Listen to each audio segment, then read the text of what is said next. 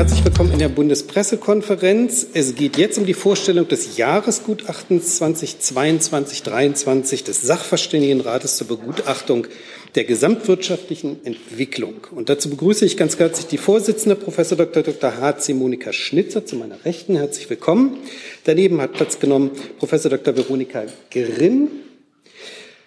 Außen sitzt Professor Dr. Dr. Ulrike Malmendier und auf meiner linken Seite die Herren, einmal Professor Dr. Achim Truger und ganz außen Professor Dr. Martin Werding. Ein herzliches Willkommen an Sie alle. Und wir beginnen mit den Statements äh, von Frau Schnitzer als erstes. Bitte schön. Okay. Ja, sehr geehrte Damen und Herren, das Gutachten, das wir heute übergeben haben, steht ganz unter dem Eindruck des russischen Angriffskriegs gegen die Ukraine, der dadurch ausgelösten Energiekrise und der Inflationsentwicklung. Wie der Titel unseres Gutachtens zum Ausdruck bringt, geht es jetzt darum, die Energiekrise solidarisch zu bewältigen, als Gesellschaft in Deutschland und als Staatengemeinschaft in Europa. Gleichzeitig sind Deutschland und Europa aufgrund der veränderten geopolitischen Situation und der Energiekrise mit einer neuen Realität konfrontiert. Diese gilt es jetzt aktiv zu gestalten, und zwar in enger Kooperation mit den europäischen Mitgliedstaaten. Beginnen will ich mit der Konjunkturprognose. Das deutsche Bruttoinlandsprodukt hat im dritten Quartal knapp das Vor-Corona-Niveau überschritten. Die wirtschaftliche Entwicklung in Deutschland wird allerdings durch die Folgen des russischen Angriffskriegs massiv beeinträchtigt. Für das gesamte Jahr 2022 erwarten wir für Deutschland ein Wachstum des Bruttoinlandsprodukts von 1,7 Prozent. Das Wachstum war im ersten Halbjahr noch positiv, im zweiten Halbjahr hingegen ist insgesamt von einer Stagnation auszugehen. Im kommenden Jahr dürften die Abwärtskräfte überwiegen und das Bruttoinlandsprodukt um 0,2 Prozent zurückgehen. In unserer Frühjahrsprognose im März waren wir noch von einem Wachstum von 3,4 Prozent für das nächste Jahr ausgegangen. Das zeigt tatsächlich, wie sehr sich die konjunkturellen Aussichten verschlechtert haben. Das liegt natürlich in erster Linie an den massiv gestiegenen Energiepreisen. Sie belasten die Kaufkraft der privaten Haushalte, die Produktion der Unternehmen und insbesondere da in den energieintensiven Industriezweigen. Auch von der Exportnachfrage sind aktuell kaum Wachstumsimpulse zu erwarten. Unterstützend wirken allerdings aktuell der Rückgang der Lieferkettenstörungen, der robuste Arbeitsmarkt und die Entlastungspakete. Im Oktober erreichte die Verbraucherpreisinflation in Deutschland mit einer Rate von 10,4 Prozent den höchsten Stand seit Anfang der 50er Jahre. Für das Jahr 2022 erwarten wir in Deutschland insgesamt eine durchschnittliche Inflationsrate von 8,0 Prozent. Für das nächste Jahr prognostizieren wir eine Inflationsrate von 7,4 Prozent. Die Inflation dürfte also auch im kommenden Jahr weiterhin hoch bleiben. Sie dürfte allerdings im Jahresverlauf allmählich abnehmen. Herzlichen Dank. Dankeschön. Dann kommen wir zu Frau Malmendier. Bitte. Sehr gerne. Ähm, unter den verschiedenen Themen, mit denen wir uns besonders äh, auseinandergesetzt haben, stand natürlich vor allen Dingen kurzfristig die Energiekrise und auch die hohe Inflation besonders im Vordergrund. Äh, bei der Inflation befinden wir uns auf einem Rekordstadium seit 70, über 70 Jahren. Im Oktober 2022 hatten wir 10,4 Prozent äh, Inflation. Ähm, die zweite Besonderheit der diesjährigen äh, Inflationsphase ist, dass sie ein bisschen anders zu erklären ist, als es in der Vergangenheit oft der Fall war, wenn es vor allen Dingen die Nachfrage war, die stimuliert war und die Preise hochgetrieben hat. Äh, dieses Jahr befinden wir uns in einer Situation, wo die Inflation sehr von der Angebotsseite zu erklären ist. Das sind immer noch die Lieferkettenstörungen, die Monika Schnitzer gerade erwähnt hat, ähm, die so langsam abklingen. Aber selbstverständlich ist es insbesondere die Einschränkung des Energieangebots. Das macht die Inflation deshalb zu einer besonders kritischen und, und schwierigen äh, Situation für die Politiker, für die Geldpolitiker wie die Politiker unserer Regierung, weil es darum geht, den Spagat zwischen Inflation und Rezession richtig hinzubekommen. Wenn man mit dem üblichen Instrumentarium vorgeht, um die Inflation zu bekämpfen, nämlich Erhöhung der Zinsen, sorgt man gleichzeitig dafür, dass ähm, von der Nachfrageseite her weniger kommt, dass die Unternehmen eingeschränkt sind. Das heißt, die Gefahr, tiefer in eine Rezession hineinzuschlittern, diese Gefahr wird größer. Das heißt aber nicht, dass man die Inflation ignorieren sollte. Ganz im Gegenteil, es besteht die Gefahr, dass, wenn wir uns zu lange auf solch hohem Niveau bewegen, es zu einer sogenannten Entankerung der Inflationserwartung kommt. Das heißt, dass die Marktteilnehmer anfangen, nicht mehr daran zu glauben, dass wir zu den angestrebten zwei Prozent, die die EZB anstrebt, die viele Zentralbanken auf der ganzen Welt anstreben, ähm, dass, es, dass wir dahin nicht mehr zurückfinden können. Und das würde die Glaubwürdigkeit der Zentralbanken und damit ihre Handelsmöglichkeiten sehr einschränken und muss verhindert werden. Es heißt, das heißt also, dass wir die entschiedenen Schritte der Zentralbank derzeit sehr begrüßen, auch weitere Zinsschritte erwarten und begrüßen, trotz der Rezensionsgefahren. Es heißt aber auch, dass um diese Schritte zu minimieren, um nicht gleichzeitig von politischer Seite entgegenzuwirken, wir hoffen, dass die Fiskalpolitik maßvoll vorgehen wird mit den Entlastungsmaßnahmen, die natürlich auch derzeit gefragt sind durch äh, die Energiekrise. Zielgenau heißt hier, dass man sich genau überlegt, welche Haushalte, welche Unternehmen brauchen Unterstützung. Äh, auf der Haushaltsseite sehen wir ganz deutlich, dass die hohe Inflation die unteren Einkommensschichten besonders belastet. Und zwar nicht nur, weil die Güter, die sie konsumieren, besonders teuer geworden sind, sondern auch, weil diese als Prozent, diese Ausgaben für den Lebensunterhalt als Prozent des Nettoeinkommens einen größeren Batzen äh, wegessen. Auf der Unternehmensseite sind es natürlich vor allen Dingen die energieintensiven Unternehmen. Ganz wichtig ist hier, so genau wie möglich diese Unternehmen und diese Haushalte zu finden, auch langfristige Anreize zum Energiesparen mit Entlastungsmaßnahmen nicht, ähm, denen nicht im Weg zu stehen oder den, die, den, den Anreizen zu effizienteren ähm, äh, Energiebeschaffungsmöglichkeiten über Isolierung von, von Häusern nicht entgegenzuwirken. Wir hoffen, dass das weiter berücksichtigt wird. Es ist nicht ideal, deswegen werden Sie halt im, äh, im Jahresgutachten auch Vorschläge sehen, wie man von der Einkommensseite diesen hohen Ausgaben, die gerade geplant sind, vielleicht ähm, äh, finanzieren kann und so die Schuldenquote eingrenzen kann. Und das wird in den nächsten Beiträgen weiter diskutiert. Dankeschön. Hey Leute, politischer Journalismus muss nicht kommerziell oder öffentlich-rechtlich sein. Podcasts müssen nicht durch grässliche Werbung finanziert sein. Jung Naiv ist der beste Beweis dafür. Damit das so bleibt, unterstützt uns einfach finanziell. Danke vorab und jetzt geht's weiter. Herr Truge. Ja, vielen Dank, äh, sehr geehrte Damen und Herren. Ich darf Ihnen jetzt was zur Finanzpolitik äh, erzählen. Ich konzentriere mich ganz auf die deutsche Finanzpolitik und lasse die europäische weg, obwohl wir da auch ein ganzes Kapitel dazu haben. Äh, die deutsche Finanzpolitik steht wegen Ukraine-Krieg und Energiekrise vor der nächsten großen Herausforderung. Und das, obwohl die Folgen der Corona-Krise ja noch gar nicht überwunden sind, auch finanzpolitisch nicht. Und jetzt bestehen die Belastungen darin, einmal den Konjunktureinbruch zu verkraften. Es gibt erhöhte Verteidigungsausgaben und es bedarf umfangreicher Entlastungsmaßnahmen für Haushalte gegen die extrem gestiegenen Energiepreise. Äh, wir halten diese Entlastungsmaßnahmen grundsätzlich für notwendig, auch umfangreich. Und die gute Nachricht ist, dass ähm, wir die mittelfristige Schuldentragfähigkeit äh, über die erforderliche Kreditaufnahme nicht als gefährdet ansehen. Also mit anderen Worten, wir können uns die Kredite leisten. Was die Schuldenbremse angeht, äh, kommen wir zu dem Ergebnis, dass angesichts der Krise man auch im nächsten Jahr noch einmal äh, die Ausnahmeregel ziehen könnte für 2023. Äh, die Regierung hat sich entschieden, ähm, das anders zu machen und wieder zurückzukehren zur Regelgrenze, dafür aber den Wirtschaftsstabilisierungsfonds mit 200 Milliarden auszustatten, um dann äh, wesentliche Dinge zu finanzieren. Äh, wir können das einerseits nachvollziehen, dass äh, man dadurch vielleicht sparsamer äh, mit den Mitteln umgeht und sich stärker konzentriert auf die Energiekrise. Äh, andererseits äh, erhöht das natürlich die Intransparenz, sodass es da durchaus Pro und Contra für diese beiden Optionen gibt. Ähm, wenn wir jetzt zu den Entlastungsmaßnahmen kommen, dann sollten die möglichst zielgenau sein. Das heißt, äh, bei den privaten Haushalten jetzt vor allen Dingen, sie sollten Energiesparanreize erhalten und auf untere und mittlere Einkommen fokussiert sein, die die Belastung die durch die Energiekrise sonst nicht tragen könnten. Und das ist nicht nur energie- und verteilungspolitisch wichtig, es verändert auch dass die öffentlichen Haushalte unnötig strapaziert werden und dass die Finanzpolitik den Inflationsdruck nachfrageseitig unnötig verschärft.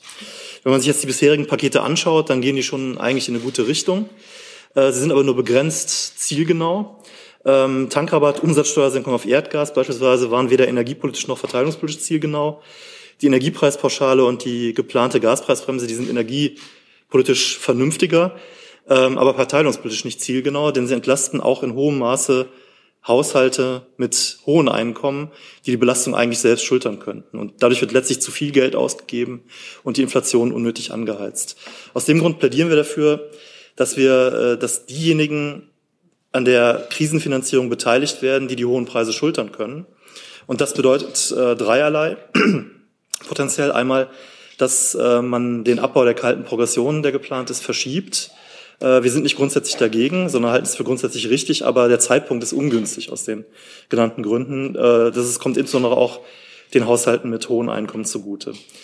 Ähm, außerdem könnten die ähm, Haushalte mit hohen Einkommen, die ungerechtfertigt von den Entlastungsmaßnahmen profitieren, durch einen streng befristeten Energiesolidaritätszuschlag ähm, herangezogen werden oder eine Erhöhung des Spitzensteuersatzes, wobei da nicht konkret geworden sind. Und unser zentrales Argument ist, das würde äh, das Gesamtpaket zielgenauer machen, die fiskalische Belastung reduzieren und die Inflationswirkung begrenzen. Vielen Dank. Dankeschön. Und dann nochmal Frau Schnitzer. Ja, wir schauen uns in einem weiteren Kapitel die Perspektiven für die deutsche Industrie an, vor dem Hintergrund der Energiekrise und des dadurch nochmal beschleunigten Strukturwandels. Die deutsche Industrie hat in der Vergangenheit Energie zu ähnlichen Preisen bezogen wie die internationalen Wettbewerber, aber im vergangenen Jahr sind eben die Preise in Deutschland deutlich stärker gestiegen als in anderen Weltregionen, insbesondere wenn man das mit den USA vergleicht. Dieses Preisgefälle dürfte in den kommenden Jahren anhalten und die Wettbewerbsfähigkeit der deutschen Industrie verschlechtern. Mittelfristig werden die Energiepreise zwar wieder sinken, vor allem durch das höhere Angebot an Flüssiggas, an LNG. Das zeigt auch der Blick auf die Future-Preise. Es ist aber nicht zu erwarten, dass sie das Vorkrisenniveau wieder erreichen werden. Und deswegen besteht natürlich das Risiko, dass energieintensive Industrien zumindest Teile ihrer Produktion in Regionen außerhalb Europas verlagern. Am höchsten ist das Risiko für Unternehmen, die besonders stark im Wettbewerb mit Unternehmen außerhalb der EU stehen. Wir schauen uns das in der, im Gutachten genau an. Welche sind denn besonders stark davon betroffen, haben einige ähm, Abschätzungen dafür gemacht. Und das gilt eben vor allem für die Metallindustrie, für die Herstellung von Glas und Keramik sowie für besonders energieintensive Produkte der chemischen Grundstoffindustrie. Wenn es gelingt, das Energieangebot auszuweiten, dann könnten die Energiepreise weiter sinken. Dafür sollten die LNG und die Wasserstoffimporte gesichert werden. Außerdem sollte der Ausbau der erneuerbaren Energien und der Energieinfrastruktur beschleunigt werden. Der Industrie steht also jetzt durch die geplante Dekarbonisierung ohnehin äh, einen Strukturwandel an und das wird durch die Energiekrise weiter beschleunigt, weil sie eben den Druck auf die Unternehmen erhöht, ihre Energieintensität zu reduzieren. Was wir im Gutachten zeigen, ist, die Energieintensität der deutschen Industrie ist bereits seit den Ölpreiskrisen der 1970er Jahren rückläufig. Und das wird vor allem durch zwei Entwicklungen getrieben. Erstens haben über die Zeit die weniger energieintensiven Wirtschaftszweige an Bedeutung gewonnen. Zweitens aber hat sich vor allem die Energieeffizienz in den einzelnen Wirtschaftsbereichen erhöht. Und das zeigt auch, wenn der Staat, wenn die Unternehmen die Weichen jetzt richtig stellen, dann ist nicht mit einer breiten Deindustrialisierung des Standards Deutschland zu rechnen. Dankeschön. Und Herr Werding. Ja, vielen Dank. Ähm, es ist Rolle des Sachverständigenrates, nicht nur akute Herausforderungen in den Blick zu nehmen, sondern auch mittel- bis langfristige Themen. Das haben wir mit der industriellen, dem Strukturwandel dort schon angefangen. Es gibt ein Kapitel wo wir uns eines Themas annehmen, Fachkräfteengpässe, das einmal ein Aspekt des demografischen Wandels ist, der trotz Krise aktuell spürbar ist. Wir haben aktuell im Grunde nicht mal Mangel an Fachkräften, sondern an Personen, wo man eigentlich nur noch von Arbeitskräfteengpässen sprechen kann. Und es ist natürlich auch ein Aspekt, der im Zuge des demografischen Wandels über die nächsten 10, 15 Jahre immer noch stärker hervortreten wird. Hinzu kommt der Strukturwandel, der andere Qualifikationen verlangt, als wir sie bisher haben. Die zwei Handlungsfelder, auf die wir da schauen, sind dann Weiterbildung und Erwerbsmigration. Und im Interesse der Zeit möchte ich mich hier mal auf den Aspekt der Erwerbsmigration konzentrieren, lade Sie aber herzlich ein, auch zu lesen, genauer zu studieren, was wir zum anderen Thema sagen.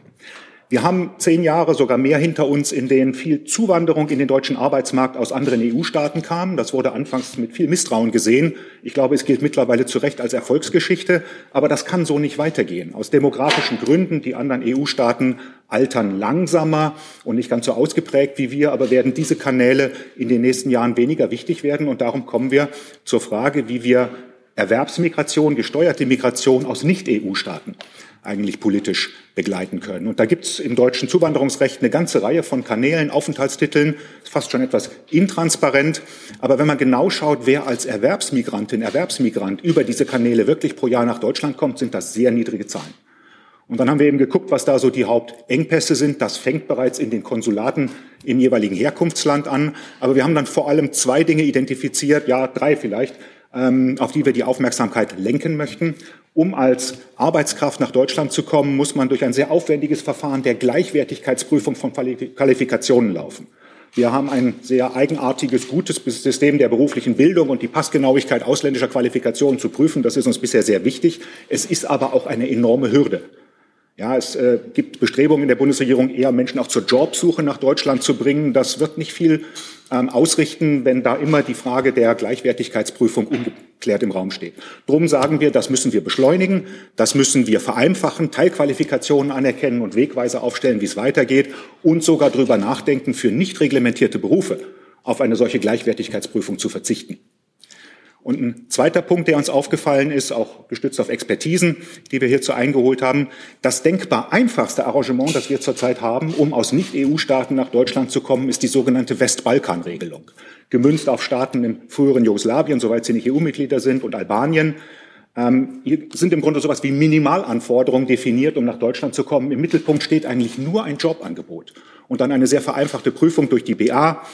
Ähm, und äh, anschließend dann aufenthaltsrechtliche Auflagen, sodass man in der Beschäftigung bleiben muss. Keine Qualifikationsanforderungen. Und wir haben uns mal angeschaut, was dieses Programm für Wirkung hervorbringt. Der Skillmix, die Qualifikation derer, die darüber kommen, ist trotzdem absolut befriedigend entspricht dem sonstiger Erwerbsmigration. Wir erhalten stabile Beschäftigung, ordentliche Einkommensentwicklung über die Integration in den Arbeitsmarkt, sehr geringen Leistungsbezug, all das, was im Inland manchmal zu Besorgnissen führen kann.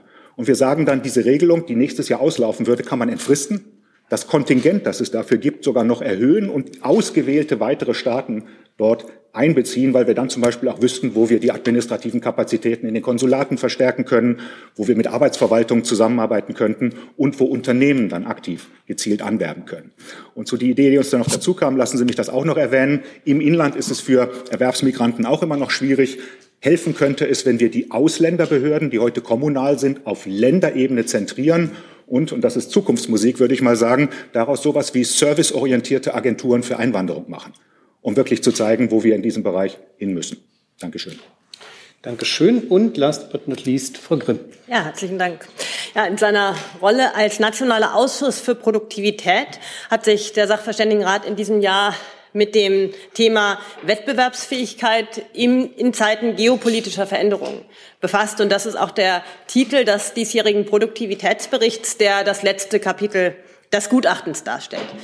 In den vergangenen Jahren hat Deutschland wie kaum eine andere Volkswirtschaft von der wachsenden internationalen Arbeitsteilung profitiert. Aber Abhängigkeiten etwa bei Energieimporten, das haben wir gerade leidvoll erfahren, oder eben auch kritischen Rohstoffen und auch die internationale Subventionspolitik stellen uns nun angesichts der geopolitischen Veränderungen, die wir erleben, vor große Herausforderungen. Vor dem Hintergrund muss das deutsche Wirtschaftsmodell neu justiert werden. Und wir sollten also aus, insbesondere aus den aktuellen Herausforderungen im Zusammenhang mit der Abhängigkeit von russischem Gas lernen und Abhängigkeiten etwa bei kritischen Rohstoffen zeitnah und konsequent reduzieren. Um solche Abhängigkeiten zu reduzieren, und die Resilienz der Wertschöpfungsketten zu erhöhen, ist zum einen eine stärkere Diversifizierung von Lieferketten dringend erforderlich. Deutschland und die EU äh, können die Diversifizierung von Wertschöpfungsketten etwa befördern, indem Verträge zum Bezug von Gas, auch grünen Energieträgern und Rohstoffen mit verschiedenen Lieferanten abgeschlossen werden. Eine Diversifizierung gelingt dabei am besten, wenn gemeinsam mit anderen EU-Staaten beschafft wird, ähm, einfach weil ähm, man ja typischerweise große Mengen äh, kontrahieren muss und dann eben mehr verschiedene Lieferanten adressierbar sind. Es sollten wirtschaftliche Allianzen mit strategisch wichtigen Partnern gebildet werden und wo vorhanden aufgefrischt werden. Ganz grundlegend sollten außerdem Handelsabkommen zeitnah ratifiziert werden und derzeit laufende Verhandlungen zügig abgeschlossen werden. Gerade im Bereich der Rohstoffe könnten sich dabei eben auch Chancen ergeben, Märkte zu erreichen, die scheinbar bereits durch die ausländische Konkurrenz erschlossen sind. Auch Investitionsgarantien für deutsche Unternehmen in Drittstaaten könnten lenkend eingesetzt werden und so die Diversifizierung unterstützen. Darüber hinaus können auch ungebundene Finanzkredite an ausländische Unternehmen langfristige Bezugsverträge für Rohstoffe nach Deutschland absichern.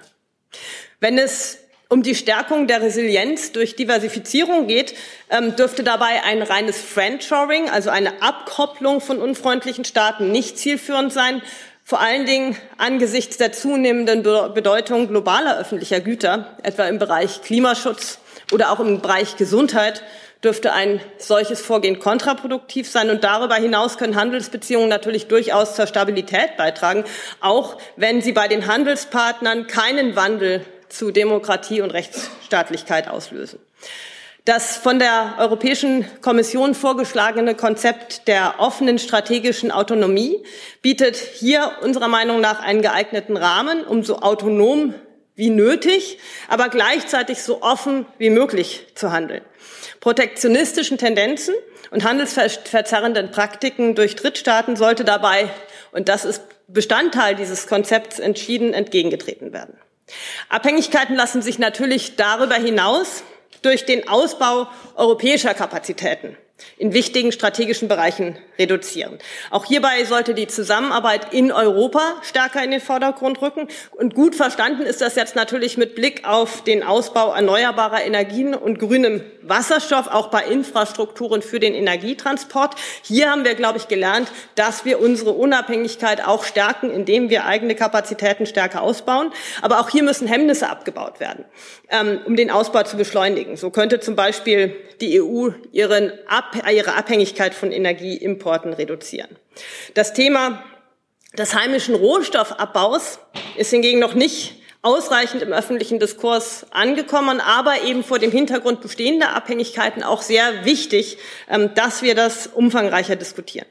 Zur Stärkung der strategischen Autonomie könnte außerdem die Lagerhaltung für Produkte von übergeordneter strategischer Bedeutung ausgebaut werden und man sollte abschließend auch die steuerliche Benachteiligung der Lagerhaltung abbauen, um einfach resilienter sich aufzustellen und auch den Unternehmen Anreize zu geben, dies zu tun.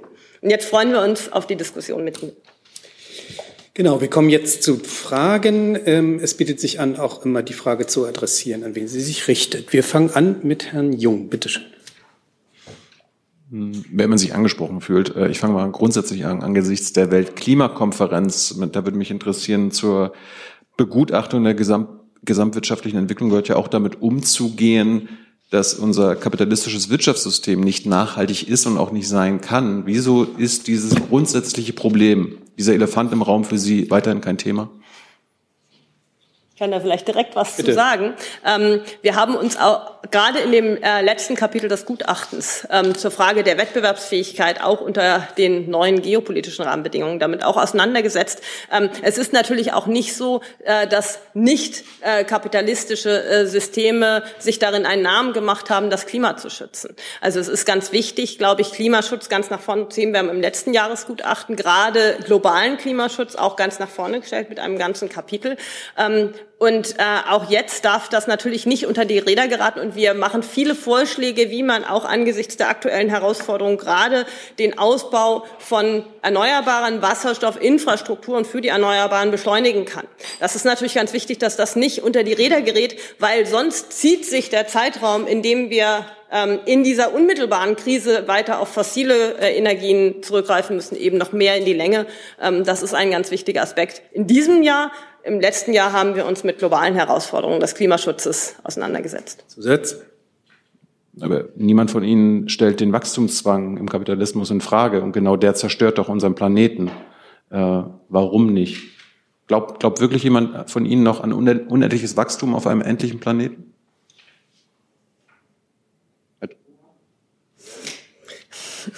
Ja, ich kann, kann da gerne was zu sagen. Also ist jetzt nicht überraschend die Frage. Ähm, also tatsächlich ist es so, dass wir ähm, die grundsätzliche Frage Wachstumszwang oder äh, kann man noch weiter wachsen ähm, angesichts der Klimaproblematik, dass wir das nicht diskutiert haben. Ähm, man kann jetzt sagen, wir haben einen gesetzlichen Auftrag, wo halt äh, was von Wirtschaftswachstum drinsteht, wo wir uns drum kümmern. Ähm, man kann aber auch sagen, dass wir an ganz vielen Stellen schon ganz viel umfassender rangehen. Also wir haben äh, ganzheitliche Wohlfahrtsberichterstattung, die wir machen. Wir schauen uns ganz viele Dinge da an. Und ich glaube, dass wir gerade in den letzten Jahren, was äh, Klimaschutz angeht, so, so viel auch an fortschrittlichen Instrumenten diskutiert haben wie noch nie. Also von daher sehe ich da uns äh, erstmal auf einem, auf einem sehr guten Weg. Und ich glaube, die ganz groß, grundsätzlichen Fragen, ähm, die, die werden wir in dem Rahmen erstmal nicht, nicht hinbekommen. Herr Hönig? Ja, ich denke mal ähm, an Herrn Truger und Frau Schnitzer. Ähm, Ihre Vorschläge für ähm, Energiesoli und höheren Spitzensteuersatz haben ja schon eine breite Debatte ausgelöst. Ähm, vielleicht können Sie doch noch mal ein bisschen konkreter werden. Also ab wann soll denn so, solch ein Energiesoli aus Ihrer Sicht wirken? Wie genau soll ein höherer Spitzensteuersatz aussehen? Und, und was sagen Sie zur Kritik? Die Familienunternehmen zum Beispiel haben Ihnen vorgeworfen, ich zitiere, das sei eine Anleitung zur fiskalischen Sterbehilfe. Danke. Ja, vielleicht kann ich damit anfangen. Wir haben uns ähm, tatsächlich sehr viel damit beschäftigt, wie in dieser Situation entlastet werden kann. Und ich glaube, wir sind uns alle einig, nicht nur die wir hier im Rat sind, sondern in der Bevölkerung insgesamt, dass Entlastung notwendig ist, aber Entlastung vor allen Dingen für diejenigen, die durch die hohen Preise stark betroffen sind und die sich das nicht leisten können, weil am Ende des Geldes noch zu viel Monat übrig ist oder anders gesagt, am Ende des Monats eben kein Geld mehr übrig ist, die auch nichts auf der hohen Kante haben. Die sollte man entlasten. Ich glaube, darüber besteht Konsens. Die Instrumente lassen das aber nicht zu. So gut jetzt ähm, die Gaspreiskommission gearbeitet hat, um das so gut wie möglich zu machen, es gibt aktuell kein Instrument, was es erlaubt, zielgenau genau diese Menschen zu entlasten. Und das gilt bei den Unternehmen ganz genauso. An der Stelle heißt es aber, dass man letztlich zu viel entlastet, weil eben Menschen, so wie wir hier sitzen, ähm, auch entlastet werden. Auch wir haben vom Tankrabatt profitiert. Auch wir profitieren von der Gaspreisbremse, wenn sie dann kommt, von der Strompreisbremse. Und wir haben es tatsächlich nicht nötig. Das heißt, hier wird zu viel Geld ins System gegeben. Das ist schlecht einerseits, weil wir dadurch noch mehr Schulden aufnehmen müssen, als wir sonst vielleicht müssten auch weil es die Inflation noch weiter anheizt. Und das wird ja eigentlich von der konservativen Presse, und dazu würde ich dann auch die Familienverbandsunternehmen sehen, ähm, da wird das ja eigentlich normalerweise kritisiert. Das heißt, an der Stelle ist eigentlich das klare volkswirtschaftliche Argument. Wir sollten so zielgenau wie möglich vorgehen, können das nicht, weil das Instrument fehlt. Und das heißt, wir sagen, als Gesamtpaket sollten die Entlastungen und die Belastungen ein Paket ergeben, was wirklich solidarisch ist und damit zielgenau, dass wir da, wo wir nicht zielgenau sein können bei den Entlastungen, es wir durch die Belastungen zielgenauer machen. An der Stelle, das muss ich auch sagen, geht es auch um Generationengerechtigkeit. Äh, alle, die wir hier sitzen, haben Kinder. Unsere Kinder sollten nicht alles zahlen müssen später, wenn es dann darum geht, die Schulden abzubauen, was wir heute schon leisten können. Also an der Stelle jetzt äh, auf die Schultern derer zu vertrauen, die etwas beitragen können, das ist wichtig. Und immer wieder zu betonen, wir sind als Land ärmer geworden durch diese Krise. Irgendjemand muss das zahlen. Das können nicht einfach nur unsere Kinder sein. Und das, was wir hier vorschlagen, ist ein Paket, was das möglich macht. Es ist ein zeitlich befristetes Paket. Wir sagen, solange die Entlastungsmaßnahmen wirken, solange sollten umgekehrt auch die belastet werden, die es sich leisten können. Zeitlich befristet eine Energiesolo, zeitlich befristet eine Spitzensteuersatzerhöhung, aber beispielsweise auch die, ähm, die, den Abbau der kalten Progression verschieben. Das wäre administrativ das Allereinfachste. Da muss man gar nichts einführen und wieder begrenzen und dann wieder abschaffen. Man müsste einfach nur sagen, für ein Jahr wird dieser Abbau der äh, kalten Progression verschoben. Wir sind uns alle einig, das ist steuersystematisch völlig richtig, das zu tun, die kalte Progression ähm, abzubauen. Aber der Zeitpunkt erscheint uns wirklich als ungünstig gewählt. Das wäre mit einem Federstrich zu machen. Das jetzt zu verschieben, das würde schon einen zweistelligen Milliardenbetrag ergeben, den man nicht als Schulden aufnehmen muss. Toge. Ja, ich würde würd gerne noch ergänzen. Also ich ähm, stimme dem allen natürlich zu. Ähm, haben wir auch gemeinsam ja so ähm, vertreten und, und aufgeschrieben. Äh, aber als Ergänzung noch, ich verstehe ehrlich gesagt die Debatte nicht, äh, dass jetzt äh, das so dargestellt wird, als hätten wir äh, für Steuererhöhungen plädiert. Wenn man sich anschaut, äh, die Gesamtpakete, auf die Monika Schnitzer schon eingegangen ist, wir hatten äh, jetzt in diesem WSF-Paket sind 200 Milliarden vorher, 95 Milliarden Entlastungsmaßnahmen, sind 300 Milliarden. Das heißt, es sind eigentlich Entlastungsmaßnahmen, auch temporäre, zum Teil auch dauerhafte Steuersenkungen, die da drin sind. Und wenn man jetzt sagt, dass man einen relativ kleinen Teil davon, der sozusagen an die falschen Leute gegangen ist, dass man den an anderer Stelle wieder reinholt. Würden Sie dann sagen, dass das als Gesamtpaket eine Steuererhöhung ist? Da finde ich, ist die Wahrnehmung nicht, äh, nicht richtig. Das ist immer noch eine Entlastung, eine starke Entlastung. Nur äh, wird sie halt etwas anders verteilt und sie wird ein bisschen äh, abgemildert insgesamt. Frau Wefers mit der nächsten Frage. Pardon, danke. Vielleicht könnten Sie doch noch mal was zur Größenordnung sagen, äh, weil die Frage, was man über einen Spitzensteuersatz reinholen kann, um das ist ja eine endliche Veranstaltung, äh, sonst müssen die Leute zu 100 Prozent besteuern, wenn sie äh, da größere Beträge einspielen wollen. Ähm, wir haben jetzt, Sie haben das auf 300 Milliarden, wenn man jetzt noch das Bundeswehrvermögen dazu nimmt, äh, dann sind wir eigentlich schon bei 400 oder und noch mit der Neuverschuldung, die kommt, bei 450 Milliarden. Also was von diesen, von diesem Paket sollte sozusagen umfinanziert werden und, und auf welchem Weg und mit welcher Gruppe? Äh, zweite Frage ist, äh, wie können Sie oder wie, wie stellen Sie sich vor diese Absicherung, äh, dass das eine befristete Veranstaltung wird? Der Solidaritätsbeitrag äh, haben wir jetzt mit Unterbrechung seit 30 Jahren für die Wiedervereinigung. Ähm, er ist äh, immer noch existent für einen Teil, der von höheren Einkommen und vor allen Dingen auch Unternehmen bezahlt wird. Also was wäre das richtige Instrument, damit sowas nicht wieder eintritt? Und ein dritter Aspekt zu diesem äh, Komplex, äh, die, die höheren Steuern würden ja auch vor allen Dingen von Unternehmen bezahlt, weil das ja auch Personengesellschaften betrifft. Da sind wir doch eigentlich wieder auf der Angebotsseite, weil Unternehmen dann weniger investieren würden oder könnten. Wie würde sich das in der Inflation bemerkbar machen? Da gibt es aus meiner Sicht ein Problem, aber das können Sie mir vielleicht besser erklären. Danke. Wer möchte? Ja, ich kann vielleicht dazu noch mal etwas sagen. Ähm, wir sprechen natürlich nicht davon, dass dadurch das gesamte Paket und schon gar noch mit dem Militärpaket ähm, finanziert werden soll. Wir sprechen explizit von einer Teilfinanzierung. Und an der Stelle ist auch gar nicht wichtig, ob das jetzt 10 Milliarden, 20 Milliarden oder 30 Milliarden sind. Jede Milliarde zählt. Denn jede Milliarde, die man so aufnimmt, muss man nicht als Schulden aufnehmen. Und ich hoffe, wir sind uns darüber einig, dass an der Stelle auch kleinere Milliardenbeträge etwas dazu beitragen. Man verliert mit der Zeit so allmählich die Dimension. Wir reden jetzt nur noch über 10 über, über zweistellige und, und dreistellige Milliardenbeträge. Ich glaube, das ist die falsche Sichtweise. Wir sagen befristet äh, und wir haben explizit gesagt, wir würden das auf die Dauer der Entlastungsmaßnahmen befristen. Das ist ja nicht wie beim Aufbau äh, nach der Wiedervereinigung, der sich über Jahrzehnte hingezogen hat, sondern das ist etwas, wovon wir momentan ausgehen, dass es sich um ein Jahr handelt. Denn bisher heißt es ja, diese Entlastungspakete sollen bis ähm, Anfang 24 laufen, bis dann die Energiepreise wieder runterkommen, wir im langfristigen Normal sein werden. Ich habe auch davon gesprochen, kalte Progression nicht sofort abzubauen. Das wäre eben etwas, äh, was dann automatisch einfach befristet wäre, weil man sagt, man verschiebt es um ein Jahr. Da wäre die Befristung ohnehin schon gegeben.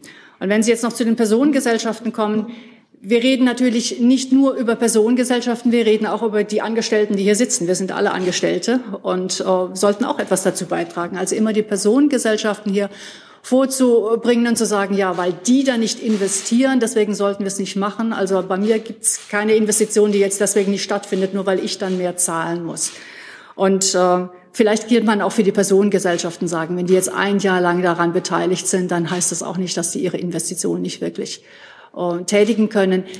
die werden ja auch entlastet. Das ist ja auch der Punkt. Und sie werden entlastet, ohne dass man hinschaut, wie viel sie vorher verdient haben. Also auch an der Stelle ist, glaube ich, die Aufregung nicht gerechtfertigt. Sie wollten ergänzen?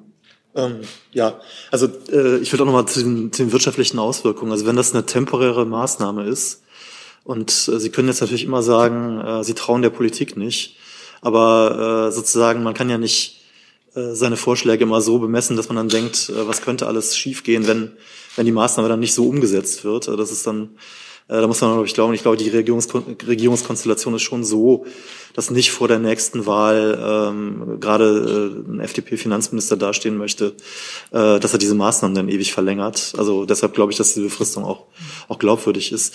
Und wenn wir da von, von ein paar Prozentpunkten höherer Belastung sprechen, die ja nicht, die kommt dann nicht größtenteils bei den Unternehmen an, sondern größtenteils äh, bei den privaten Haushalten an, äh, dann, dann hat das doch keine, äh, keine, keine merklichen Auswirkungen ökonomischer Art. Also es ist ja keine Riesensteuererhöhung, keine dauerhafte. Und wir haben ja auch noch die ganzen Entlastungsmaßnahmen. Also ähm, ich glaube, da sollte man vielleicht auch etwas entspannter drangehen an die, äh, an die, an die Betrachtung. Vielleicht Ganz kurze Gerne. Ergänzung. Ähm, während der Krise wurde ja ganz oft diskutiert, ähm, auch von Ökonomen, von vielen Ökonomen, dass wir zielgerichtet entlasten sollen.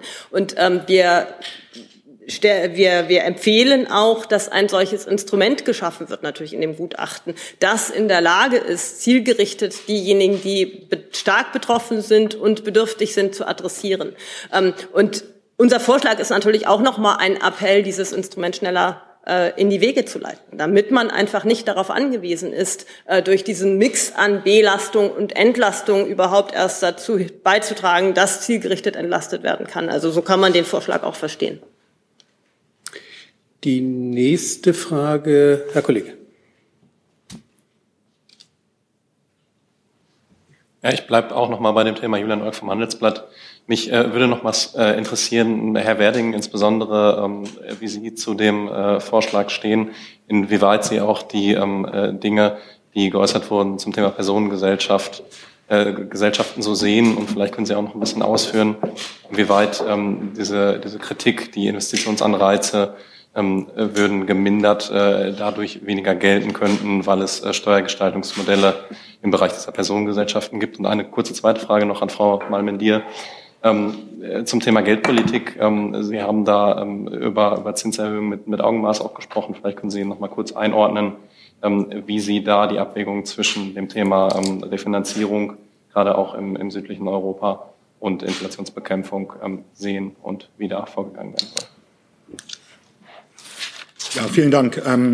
Vielleicht vorab doch noch mal das eine. Es war für uns, glaube ich, sehr, sehr wichtig, das immer als Paket zu sehen. Also wir haben nie vorgehabt, Steuererhöhungen hier auszurufen als Forderung an die Bundesregierung, sondern eben ein gutes Paket zu machen, das Entlastungsmaßnahmen, übrigens ja auch für Unternehmen verschiedener Rechtsformen und Größe, und dann eben eine teilweise Gegenfinanzierung auf der Einnahmenseite vorsieht, weil die Zielgenauigkeit, nach der auch alle Kolleginnen und Kollegen in den letzten Wochen immer geschrien haben, ohne dass die meisten irgendwie erklärt haben, wie schwierig das eigentlich ist, um eben diese Zielgenauigkeit herzustellen. Und wir haben ja auch eine besondere Krise, ähm, auf weitere Dinge zu achten. Ähm, wir müssen die Staatsverschuldung im Griff behalten und dürfen keinen zusätzlichen Preisdruck auslösen durch das Geld, das der Staat im Umlauf setzt. Nicht? Insofern ähm, gelten auch bestimmte Regeln, die in einer normalen Krise gelten, so wie Steuererhöhung in der Krise. Das ist nicht das Richtige. Ähm, hier, ich will nicht sagen nur eingeschränkt, aber wir haben gesagt, es ist jetzt eben extrem schwer, mit dieser Situation umzugehen und darum kommen wir zu dem Paket. Und wichtige Elemente waren dann eben diese sehr klare zeitliche Befristung, wo es tatsächlich so ist, dass Politik das manchmal nicht so einhält, wie man sich das zunächst mal gedacht hat. Darum auch die verschiedenen Möglichkeiten, die haben da verschiedene Eigenschaften, den Ausgleich der kalten Progression zu verschieben. Das hat Frau Schnitzer schon gesagt. Das befristet sich gleichsam von allein durch die öffentliche Wahrnehmung. Bei den anderen Instrumenten haben wir eigentlich eine höhere Zielgenauigkeit. Ja, die kalte Progression zu verschieben hat eben auch Effekte schon in der Einkommensmitte, die nach oben halt weiter zunehmen. Ähm, aber sowas wie ein Energiesoli, eine Erhöhung des Spitzensteuersatzes, wir haben all das nicht quantifiziert. Wir haben auch nicht gesagt, wie viel muss man dagegen finanzieren. Aber in diese Richtung zu gehen, erschien uns wichtig, eben vor allem mit Blick auf Schulden und, und Preisdruck. Und äh, ja, das Paket im Ganzen mit dieser Befristung, ähm, die beiden anderen Instrumente eben, Energiesoli, Spitzensteuersatz, wären noch gezielter, aber haben gewisse Tücken. Das ist im Grunde so unsere gemeinsame Position. Wir haben das auch gar nicht so heiß diskutiert, wie das jetzt vielleicht in der Öffentlichkeit wahrgenommen wird, haben uns um andere Fragen auch noch gekümmert, weil wir eben genauso diese Zielgenauigkeit, nach der, wie gesagt, alle Welt eigentlich ruft, äh, auf die Weise nur herzustellen sahen. Und auf der Ausgabenseite müssen wir im Grunde froh sein, wenn bei der Umsetzung die großen Brocken der Doppelwumms sind ja im Grunde noch draußen. Das ist bei den Haushalten, den Unternehmen noch gar nicht angekommen. Weil wir extrem froh sein würden, wenn auf dieser Ausgabenseite bei diesen Programmen äh, Zielgenauigkeit zumindest in dem Sinne hergestellt wird, dass die Sparanreize bleiben. Und äh, dann eben auch nur runter subventioniert wird auf ein Preisniveau, Gaspreis, Strompreis, das im Grunde so den langfristigen Gegebenheiten entspricht, damit wir uns alle daran anpassen. Also drunter zu subventionieren, äh, das wäre regelrecht gefährlich, das ist auch nicht der Sinn. Aber mehr Zielgenauigkeit ist auf der Ausgabenseite nicht herstellbar und dann muss man eben gucken, was kann man noch tun. Und der Gedanke auf der Einnahmenseite da so ein bisschen nachzusteuern, den stellen wir in den Raum mit diesen drei Ideen. Ja, zu, ähm, zur, zur geldpolitischen Frage. Ähm, mit meinem Kommentar des äh, Vorgehens mit Augenmaß, ähm, das ich mir von der EZB e wünsche und das wir uns wünschen, ähm, hatte ich natürlich zunächst einmal den Spagat zwischen Inflation und Rezession angesprochen. Wie ich vorhin gesagt habe, begrüßen wir sehr, dass die EZB ihr vorrangiges, ihre vorrangige Aufgabe, ihr Mandat ähm, jetzt mit voller Kraft angeht und das Instrumentarium der Zinserhöhung nutzt um die Inflation einzudämmen, dass sie sich aber gleichzeitig dessen bewusst ist, dass das die Rezession verschärfen könnte. Äh, deswegen unter anderem, so würde ich es darstellen, von dem Vorgehen der Forward Guidance, also des, des Vorgehens, dass man einen Ausblick darauf gibt, was genau in nächster Zukunft zu erwarten ist, abgerückt ist und gesagt hat, wir schauen jetzt mal von Sitzung zu Sitzung, was angebracht ist angesichts dieser beiden Faktoren. Obwohl die EZB, wie gesagt, anders als die amerikanische Fed kein Dual Mandate hat, also sich um Wirtschaftsproduktion als ein Ziel äh, von der Gesetzeslage her gar nicht äh, zu kümmern hat, muss sie das natürlich im Auge behalten. Aber diesen Ausdruck des Augenmaßes und des Spagats, den kann man durchaus auch auf die Berücksichtigung der Entwicklungen in Südeuropa anwenden, die Sie, die Sie angesprochen haben. Das ist eigentlich eine ganz gute Parallele. Ähm, die EZB muss auch im Hinterkopf haben, dass sie gleichzeitig die Europäische Währungsunion zusammenhalten möchte. Und das ist recht schwierig. Ähm, die Wirtschaftsentwicklungen in verschiedenen Ländern sind unterschiedlich. Äh, für uns in Deutschland sieht es relativ gut aus und andere Länder haben da größere Sorgen.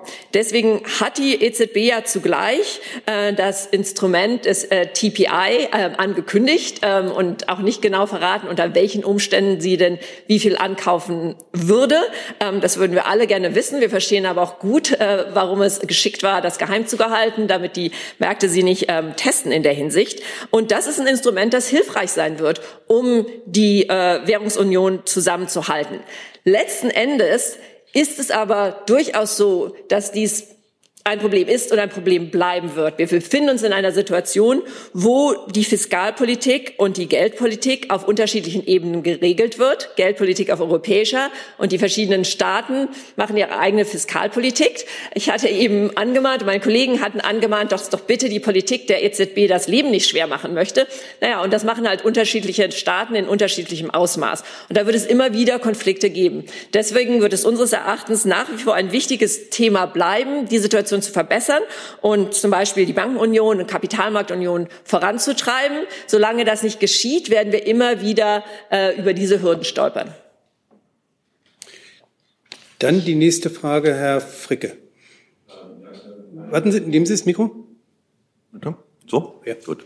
Ähm, Frage zu dem, zum Thema Konsum. Es klang jetzt mehrfach durch, dass Sie ähm, diese äh, fiskalpolitischen Maßnahmen auch deshalb vor schlagen, weil sie die Sorge haben, dass sonst die Fiskalpolitik die Inflation anheizen könnte. Jetzt frage ich mich, Sie haben in der Prognose eine, Prognose für den Konsum, privaten Konsum nächstes Jahr ein minus 0,6. Das ist historisch ziemlich starker. Wir haben dreistellige Milliarden äh, Kaufkraftverluste. Die Konsumklima, GfK, EU-Kommission, alle sind auf historischen Tiefs. Können Sie mir noch mal sagen, warum Sie Angst davor haben, dass zu viel in Deutschland konsumiert wird? Ähm, die zweite Frage ganz technisch, ähm, vielleicht Frau Grimm, ich weiß oder ob Sie das im Rat diskutiert haben, ähm, hat die Gaspreis- und äh, Strompreisbremse beide, ähm, also welchen Einfluss haben die auf die Inflation? Es gibt diverse Schätzungen dazu. Haben Sie im Sachverständigenrat dazu etwas gemacht? Die Prognose der Inflation bei Ihnen ist ja für nächstes Jahr noch sehr groß. Ist das schon eingerechnet, der Effekt von Strom- und Gaspreisbremsen? Und äh, vielleicht nur einfach zwei Bemerkungen mit, ähm, mit Frage dazu. Ähm, sind das erste Mal mehr Frauen als Männer im Sachverständigenrat? Und wenn ich das richtig sehe, ist das erste Mal kein Minderheitsvotum, hat das miteinander zu tun. Frau Malmendier, bitte. Ja, ich kann vielleicht mal mit den inflationsbezogenen Fragen äh, anfangen. Zu der Korrelation zwischen der Anzahl der Frauen und der, der Minderheitsvoten, der negativen, kann ich nicht so viel sagen. Ich bin halt jetzt erst äh, hinzugestoßen. Ähm, also, zunächst mal hatten Sie äh, ge gefragt, äh, die Kaufkraftverluste sind auch enorm. Warum machen Sie sich so viel Sorgen um die inflationäre Wirkung? Naja, ich mache mir so viel Sorgen oder wir machen uns so viel Sorgen um die inflationäre Wirkung, weil halt auch die Inflation auf einem historischen Hoch ist. Seit über 70 Jahren haben wir eine solche Inflation äh, nicht mehr erlebt. Wie Sie richtig gesagt, äh, wie Sie schon geahnt haben, vermute ich, haben wir in dem nicht so ganz hohen, ähm, in der ganz hohen Vorhersage für die zukünftige Inflation schon Teile von diesen Maßnahmen eingerechnet. Also die Gaspreisbremse ist drin, ähm, aber ähm, trotzdem bewegen wir uns halt in der Nähe vom zweistelligen Bereich. Und ähm, da ist es immer sehr verlockend zu sagen, jetzt wollen wir erstmal den Leuten helfen, die diese ganzen Einbußen zu erdulden haben, gerade die niedrigen Einkommensschichten, die ich erwähnt habe, wo wir halt die sehr großen ähm, Effekte sehen. Aber zugleich müssen wir einfach auch sagen, es hat sich noch nie gelohnt, Inflation Inflation zu ignorieren. Das geht dann von einem Tag auf den nächsten. Die Spirale geht immer weiter. Ähm, da können halt ganz große Fehlanreize auf der Finanzierungsseite und Investitionsseite der Firmen sich durchsetzen. Da kann sich auch in den Köpfen der Menschen was ändern, dass sie die falschen Entscheidungen, was ihre eigene Anlage, äh, ihr eigenes Anlageverhalten betrifft, ihr eigenes ähm, Kreditverhalten betrifft, was Entscheidungen, Humankapitalentscheidungen betrifft, ob man jetzt noch eine Zusatzausbildung macht etc. All das kann beeinflusst werden von Sorgen um äh, eine immer weiter weitergehende Spirale der Inflation. Und deswegen würden wir zum derzeitigen Zeitpunkt unter Berücksichtigung aller Aspekte äh, auf der Angebotsseite, der Backlog an Orders, die es noch gibt, dass wir noch keine weitgehende Deindustrialisierung Deutschlands sehen, würden wir sagen, das muss jetzt erstmal ähm, entschieden äh, weiter ähm, angegangen werden. So viel zur Inflationsfrage. Ja, vielleicht ganz kurz noch zur Gaspreisbremse. Ich meine, das wird, äh, Frau Malmenier hat es gerade schon gesagt, es wird natürlich auf die Inflation eine Auswirkung haben. Wir haben es auch schon einberechnet. Ähm, trotzdem ist es natürlich wichtig, dass im Rahmen der Gaspreisbremse jetzt die Sparanreize erhalten bleiben. So wird es ja auch umgesetzt. Und vor allem, was noch kontrovers diskutiert wurde in der jüngeren Vergangenheit, die, der Verkauf des subventionierten Gases durch die Unternehmen.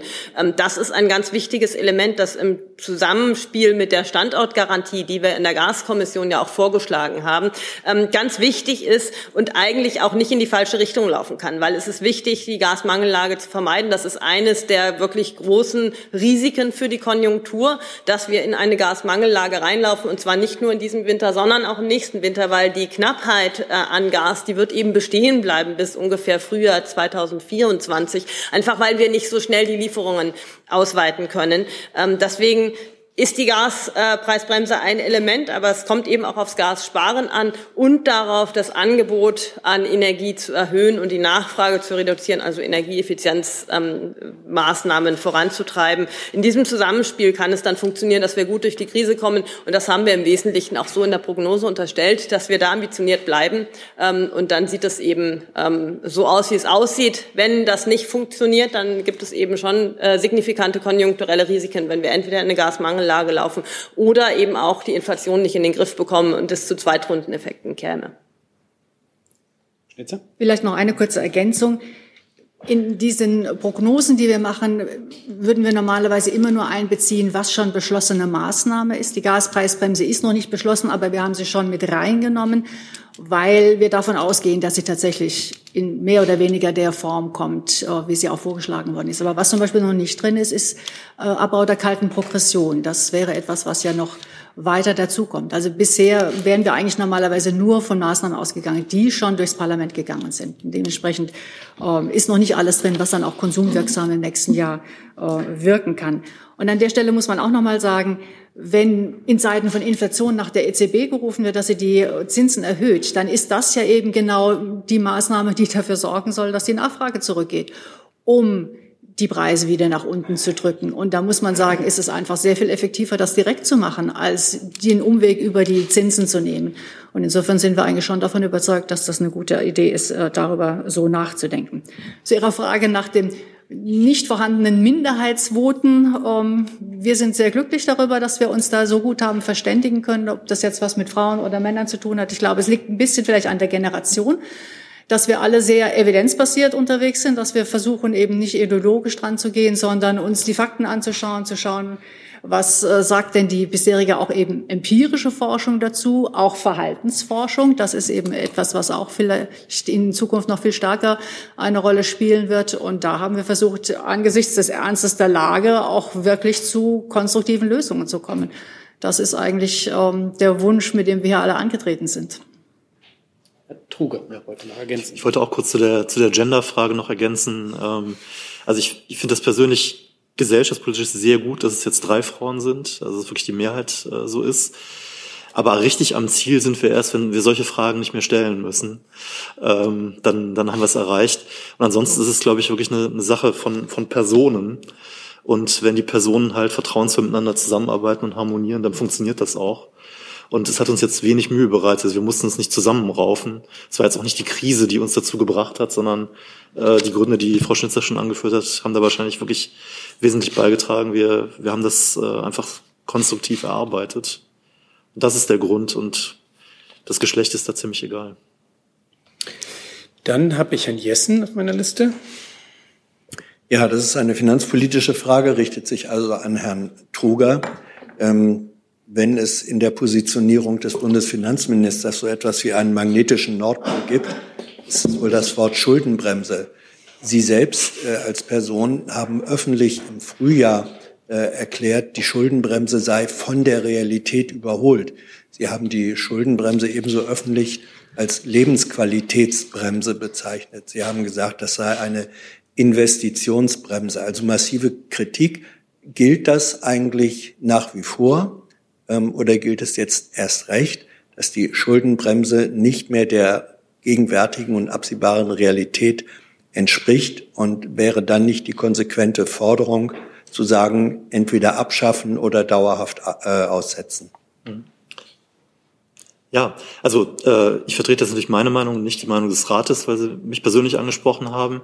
Also ich habe jetzt von meiner Position da nichts zurückzunehmen und ähm, möchte vielleicht auch noch mal ein bisschen erläutern. Also es ist ja so, äh, man man kann natürlich, äh, das habe ich übrigens auch immer gesagt, man kann 2023 oder in der Folge diese Schuldenbremse nominal einhalten, so wie es jetzt auch geplant ist.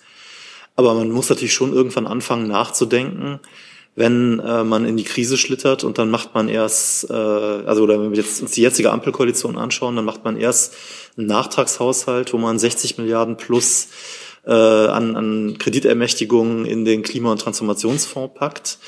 Dann kommt die nächste Krise, dann äh, packt man 100 Milliarden äh, mit Verfassungsänderungen, äh, sozusagen, weil das in der Schuldenbremse nicht abbildbar war, in Verteidigungssondervermögen.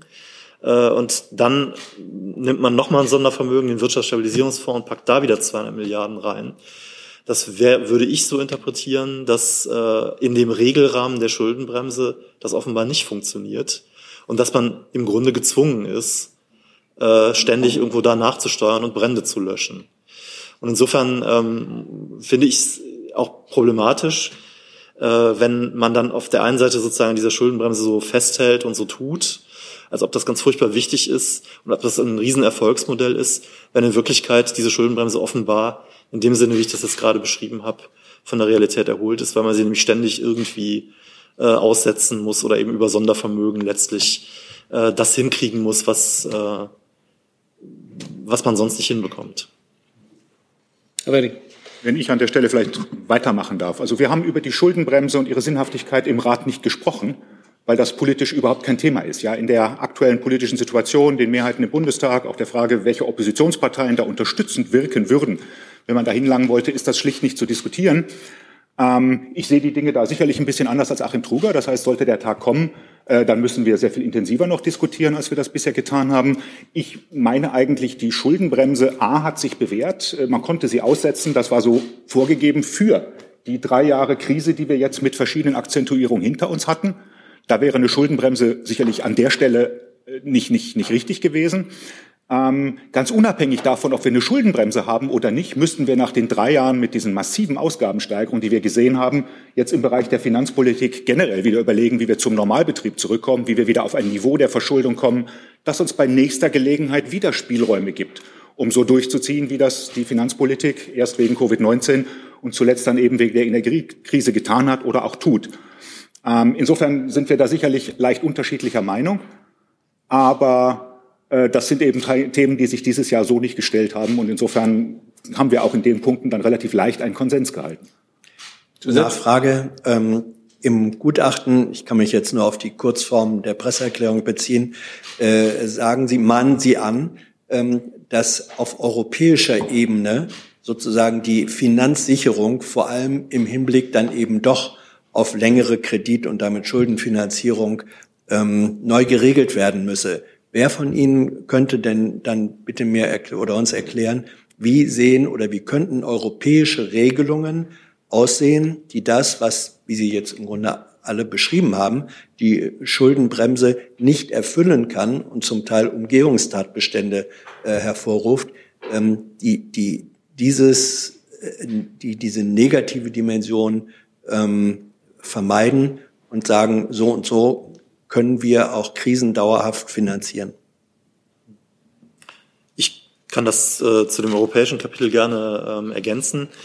Also der, der Ausgangspunkt ist der, dass wir sagen, wir haben eigentlich ähm, zwei Probleme oder ein Spannungsfeld zwischen zwei Zielen.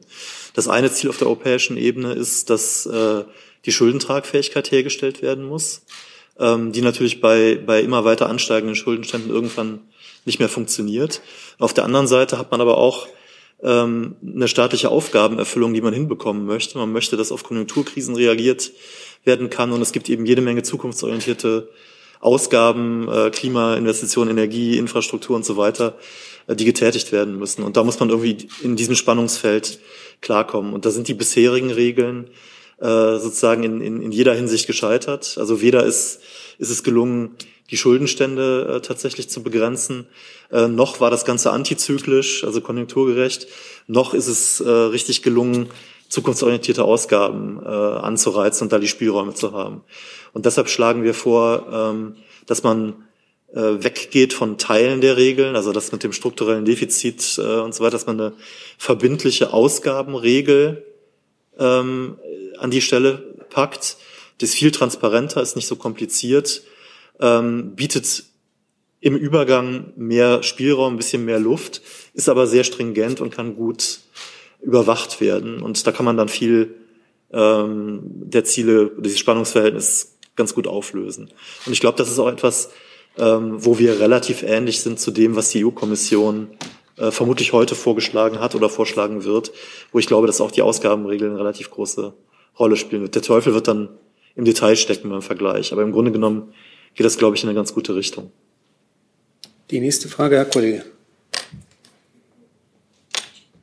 Ähm, Guy Chazan von der Financial Times. Ähm, Frau, Frau Schnitzer, Sie, Sie, Sie haben die mögliche Verlagerung von energieintensiven Industrien ähm, aus Deutschland in andere Länder mit niedrigeren äh, Energiekosten angesprochen. Äh, mich würde interessieren, wie Sie in diesem Kontext ähm, die Subventionspolitik der beiden Administrationen Administration äh, einschätzen und insbesondere die Förderungsmaßnahmen ähm, in der Inflation Reduction Act. Befürchten Sie, dass, ähm, äh, dass die Amerikaner jetzt Investitionen aus oder Industrien aus ähm, Europa absaugen könnte, ähm, könnten, wie, wie Habeck gewarnt, gewarnt hat? Ähm, und sollten Deutschland und die EU jetzt in einen äh, Subventionierungswettbewerb mit den USA einsteigen? Befürchte ich? Ja. Sollten wir in einen Subventionierungswettbewerb einsteigen? Nein. Wir sollten reden.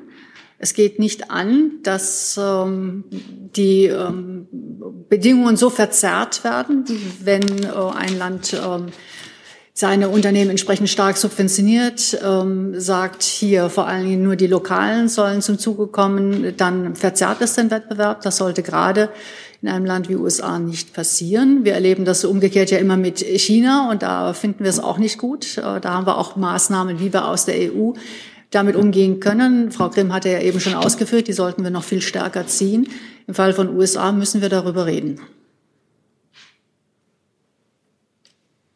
Okay. Ja, äh, vielleicht auch ganz kurz ein paar Worte äh, dazu. Ähm, ich glaube, auf, die, auf eine ähnliche Art in einen Subventionswettbewerb einzutreten, ist erstmal schwierig, weil wir haben relativ viele Hemmnisse, äh, die uns erstmal davon abhalten, wirklich schnell ähm, Zukunftstechnologien auszubauen. Ähm, das betrifft äh, den Ausbau von Infrastruktur, zum Beispiel äh, für Wasserstoff. Äh, das betrifft äh, die Rahmenbedingungen für äh, den Ausbau von erneuerbaren Energien. Und äh, da müssen wir äh, die Rahmenbedingungen einfach vereinfachen, ähm, damit tatsächlich diese Beschleunigung stattfinden kann. Und äh, vielleicht um auf das letzte Thema ähm, europäische ähm, Fiskalregeln äh, nochmal zurückzukommen. In dem Kapitel schlagen wir auch eine europäische Fiskalkapazität ähm, vor, die sich explizit auf äh, Zukunfts trächtige Ausgaben fokussieren sollte, die wir allerdings jetzt nicht steuer äh, schuldenfinanziert vorsehen, sondern wo wir sagen, entweder äh, könnte die über ähm, Einnahmen äh, eigene Einnahmen der EU äh, bespielt werden oder eben über Mitgliedsbeiträge. Aber es ist sicher, dass die europäischen äh, Mitgliedstaaten sich noch mehr Mühe geben müssen, gemeinsam ihre Infrastruktur und ihre Energieversorgung auszubauen, weil das ist natürlich auch die Voraussetzung dafür, dass wir dann äh, Industrien, die auf der Basis von erneuerbaren Energien produzieren können, überhaupt ansiedeln können. Wenn Sie jetzt nach äh, Süddeutschland gucken, ähm, dann ist überhaupt nicht klar, ob Sie da Zugang zu zum Beispiel äh, grünem Wasserstoff haben in zehn Jahren. Jahren. Und äh, vor dem Hintergrund wird da natürlich äh, das Unternehmen auch entsprechend seine Investitionsentscheidungen treffen oder nicht treffen. Insofern müssen wir da wirklich besser werden, um die Voraussetzungen auch dafür zu schaffen, dass diese Investitionen stattfinden können. Und dann kann man sich überlegen, wie man das noch zusätzlich anreizt. Aber einfach nur gegen ungünstige Rahmenbedingungen anzusubventionieren, ist, glaube ich, keine gute Strategie. Gibt es weitere Fragen? Äh, ja, Frau Wefers und dann Herrn Jung. Noch eine Frage an Herrn Professor Werding. Sie haben sich ja nicht mit dem Thema Altersvorsorge beschäftigt, äh, jedenfalls nicht so vertieft, sind aber jetzt etwas von der Realität eingeholt worden, denn äh, in der Bereinigungssitzung sollen noch 10 Milliarden Schulden für eine Aktienrente äh, sozusagen vereinbart werden, die dann starten soll im nächsten Jahr 2023. Vielleicht äh, 10 Milliarden ist ungefähr so viel, wie der Solidaritätszuschlag im Moment noch bringt. Ähm, vielleicht können Sie noch was dazu sagen, wie Sie das einschätzen. Ob das der richtige Weg ist, ob das wenigstens ein erster Schritt ist oder ob schuldenfinanziert ganz problematisch ist. Ja, im Grunde das Stichwort Schuldenbremse ist da auch wichtig, nicht genau die Gründe, weshalb man so ein bisschen Bauchschmerzen haben muss, wegen dieser Lösung jetzt Schulden aufzunehmen, die nächstes, übernächstes Jahr dann erst verausgabt werden, ist dann doch auch wieder der Grund, weshalb die Rückkehr zur Schuldenbremse im nächsten Jahr aus unserer Sicht so Pro und Con äh, Vorteile für sich hat, weil diese zusätzlichen Ausgaben dann wirklich im Energie Preisbereich konzentriert sind. Wenn man die Schuldenbremse nächstes Jahr nochmal ausgenommen hätte, ähm, dann wäre das Rennen wahrscheinlich weitergegangen. Jetzt diese 10 Milliarden, die für die Alterssicherung, der Gedanke ist ja im Koalitionsvertrag verankert, so ein Einstieg in eine Teilkapitaldeckung in der ersten Säule. Ähm, wir hatten nicht die Zeit im Rat, uns jetzt mit diesen Plänen zu beachten. Ich denke, wir haben das auf dem Radar, werden das auch tun. Aber jetzt dieser Betrag von 10 Milliarden, der spricht im Grunde schon für sich. Ja, das Rentensystem gibt pro Jahr ungefähr 300 Milliarden aus. Ähm, nimmt einen Großteil davon, zwei Drittel über Beiträge ein und empfängt weitere 100 Milliarden so als Bundesmittel. Da gehen so 10 Milliarden ganz schnell unter. Das heißt, wenn man diesen Weg gehen will, müsste man sehr genau beschreiben, wie man den daraus aufgebauten Kapitalstock erst, äh, Stock erstmal schützt, äh, dagegen im laufenden Geschäft der Rentenversicherung unterzugehen, ähm, aus welchen Quellen man ihn eigentlich weiter speisen will, mit welchen jährlichen Zuführungen und ab wann und für wen und für welche Zwecke man das wieder abbauen will. Äh, solche Beschreibungen waren im Koalitionsvertrag nicht drin. Und ich vermisse sie im Grunde noch bis heute, warte da auch ein bisschen drauf, dass die Regierung Pläne entwickelt. Aber diese, diese 10 Milliarden allein sind ganz schwer zu würdigen. Irgendwie gehen die ja jetzt eben auch noch mit. Aber der äh, Pfad, der da eigentlich aufzuzeigen wäre, wie man damit langfristig im demografischen Alterungsprozess die Finanzierung der GRV sichert, den sehe ich momentan noch nicht. Dann Herr Jung noch mal bitte. beziehe mich auf Frau Schnitzer, die meinte ja, ähm, dass jetzt auf die breiten Schultern gesetzt werden soll, weil sich die Leute, die sich es leisten können, ähm, die können sich auch eine höhere Einkommensteuer leisten. Da würde mich aber interessieren, ähm, Wir haben ja auch eine krasse Vermögensungleichheit in unserem Land. Also die ist so krass wie noch nie. Zwei Familien besitzen so viel Vermögen wie die unteren 42 Millionen Menschen. Warum interessiert das die Wirtschaftsweise nicht? Warum gehen Sie nicht daran, an die Vermögensumverteilung? Wir haben das in diesem Jahr nicht diskutiert. Wir haben auch nicht die Erbschaftssteuer diskutiert. Das wäre ja auch eine Stellschraube, über die man nachdenken könnte. Wir haben an der Stelle tatsächlich genau das uns vorgenommen, was wir sehen, nämlich wer wird momentan besonders stark belastet durch die hohen Preise. Wir sehen, das sind die niedrigen Einkommen und haben gesagt, dem stehen die hohen Einkommen gegenüber, die äh, durch die Inflation nicht so stark belastet sind, trotzdem entlastet werden durch die Entlastungspakete und versuchen da einen Ausgleich herbeizuführen. Wir sind jetzt, das muss ich auch sagen, in dieser Konstellation jetzt mal gerade hm, acht Wochen zusammen.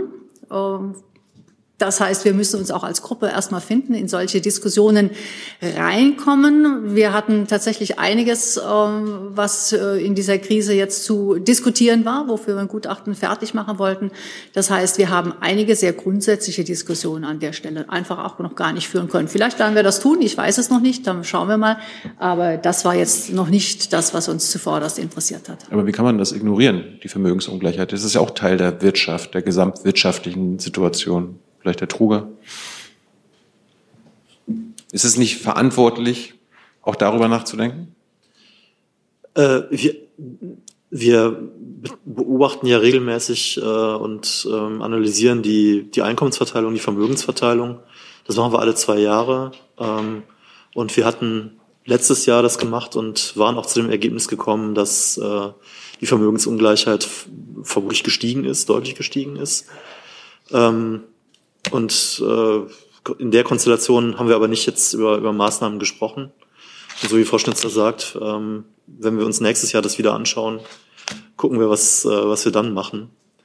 Ähm, und ich werde jetzt sicherlich nicht meine Position hier vorab äh, festschreiben und damit dann in die Diskussion gehen, sondern das machen wir dann im, im Rat gemeinsam. Frau Malmentier könnte dazu noch ergänzen. Ach so, ich wollte noch ganz kurz dazu sagen. Ich meine, Sie alle hier sind die, die Medienexperten. Aber ähm, als ich jetzt gerade in diesen Rat hereingekommen bin, hatte ich den Eindruck, dass im Jahresgutachten immer unheimlich viele Themen abgehandelt werden und dass es vielleicht effektiver sein könnte, sich zu fokussieren und bestimmte Themen in den Vordergrund zu stellen. Also dieses Jahr zum Beispiel äh, liegt mir das Fachkräftekapitel sehr am Herzen ähm, und das kriegt gerade in der derzeitigen Medienaufmerksamkeit sowieso schon nicht so viel ähm, Beachtung, wie ich mir das gewünscht hätte. Ich weiß nicht, ob man wirklich in jedem Jahr jedes Thema abhandeln sollte. Ähm, ähm, sich die Effekte von zum Beispiel Inflation, über die ich gesprochen habe, aber auch von steuerlichen Regeln auf Vermögen anzuschauen, ist in der Tat extrem wichtig in jeder makro- und mikroökonomischen Untersuchung. Und wie alle hoffe ich auch, dass wir es in der Zukunft machen werden. Wobei man vielleicht, darf ich das noch sagen, dazu sagen soll, wir hatten tatsächlich auch schon geschaut, was es da für Daten gibt. Und das haben wir auch mit dem Finanzministerium schon besprochen. Wir haben bisher einfach auch noch gar nicht die Daten, um zum Beispiel jetzt genau diese Inflationswirkung auf Vermögens ähm, Bestände ähm, anzuschauen. Da sind wir aber dran. Wir werden uns das sicherlich in Zukunft anschauen. Fordern Sie die ein, die Daten? Ja, ja. Hi, hier ist Tyler. Ich filme das Ganze. Hier ist Thilo. Ich äh, stelle dir die Fragen. Hier ist Hans. Ich achte aufs Protokoll und stelle fest, wir sind unter drei. Heimliche Info nur für euch. Gar nicht so heimlich. Kann man in den Infos lesen, wie man uns unterstützen kann. Nämlich per PayPal oder Überweisung. Weiter geht's. Und die letzte Frage, Herr Jessen geht an Frau Grimm. Äh, Abbau heimischer Rohstoffe, auch aus Gründen der Versorgungssicherheit. Ist das ein sanftes Plädoyer für Fracking in Deutschland? Ja, wir haben uns ähm, in dem Gutachten nicht explizit zu Fracking geäußert und auch nicht groß über Fracking diskutiert. Ähm, aber was wir auf jeden Fall äh, feststellen, ist, dass man diese Fragen vor dem Hintergrund der geopolitischen Veränderungen, die wir gerade erleben, neu stellen muss. Aus verschiedenen Gründen. Zum einen aus der Perspektive der Abhängigkeit und zum anderen eben auch aus der Frage heraus, welche Umweltstandards gelten denn beim Abbau von Rohstoffen? Weil wir natürlich ähm, bisher äh, viele dieser ähm, Tätigkeiten auslagern ähm, und auch gar nicht so genau hingucken können dort, wie die Rahmenbedingungen dort sind, vor allen Dingen unter Umweltgesichtspunkten. Und das könnte man natürlich vor Ort auch über ähm, Technologien besser sicherstellen. Insofern muss man wirklich ähm, anregen, dass vor dem Hintergrund der aktuellen geopolitischen Veränderungen diese Debatte noch mal neu geführt wird. Vor allen Dingen, weil natürlich die Gesellschaft auch sensibilisiert ist, diese Fragen noch mal anders zu stellen. Das, ich finde diese Diskussion um das Fracking da viel zu eng, sondern wir müssen uns in Europa äh, ganz klar fragen, äh, wie nutzen wir unsere eigenen Ressourcen aus, um Abhängigkeiten möglichst zu reduzieren, weil wir natürlich in ganz anderen Situationen in der Zukunft ähm, landen können und darauf vorbereitet sein sollten. Nachfrage. Ähm, nun ist die äh, Diskussion um das Fracking beziehungsweise das äh, Fracking-Verbot in Deutschland, die seit 20, 30 Jahren geführt wird. Das Fracking-Verbot wurde ja auch mit genau den Dingen, die Sie andeuten, äh, begründet. Wenn Sie jetzt sagen, na, jetzt müssen wir aber mal gucken, ob wir das noch so halten können, ähm, ist das nicht dann doch ein Türöffner, um äh, die, äh, von denen am Ende diejenigen profitieren, die aus Gründen ähm, einer Gewinnorientierung das sowieso schon immer äh, gefordert haben und jetzt sagen können, naja, jetzt haben wir ein neues Argument, weil die Versorgungssicherheit gewährleistet muss. Ist Ihnen diese Dimension äh, Ihrer Empfehlung oder Überlegungen egal oder welche Rolle spielt sie? Ja, ich würde gar nicht unbedingt sagen, dass das ähm, eine Gewinnorientierung dahinter stehen muss. Die Rahmenbedingungen, das hier zu fördern, sind sicherlich auch kostspieliger, als es woanders zu fördern. Dafür kann man besser auf Umweltstandards achten. Man kann zum Beispiel auch ähm, Methanschlupf, der ja auftritt, wenn wir es importieren, auch reduzieren, wenn wir es äh, heimisch fördern. Also ich glaube, es gibt sehr, sehr viele Facetten dieser Diskussion. Ich würde das jetzt nicht auf den wirtschaftlichen Vorteil, äh, am wirtschaftlichen Vorteil festmachen, sondern ich glaube wirklich, dass wir uns ehrlich machen sollten und diese Diskussion Diskussionen führen müssen. Einfach deswegen, ähm, weil wir bestimmte Probleme nicht mehr so stark auslagern können in einer Welt, ähm, wo wir ähm, tatsächlich auf Abhängigkeiten ganz anders achten müssen. Es ist ja auch so, dass zum Beispiel die Abhängigkeit bei Rohstoffen von China dadurch ähm, hervorgegangen, daraus hervorgegangen ist, dass man durch eine geschickte Integration der verschiedenen Wertschöpfungsketten den Preis sehr stark gedrückt hat und dadurch der Abbau in anderen Gegenden der Welt gar nicht mehr vorteilhaft war.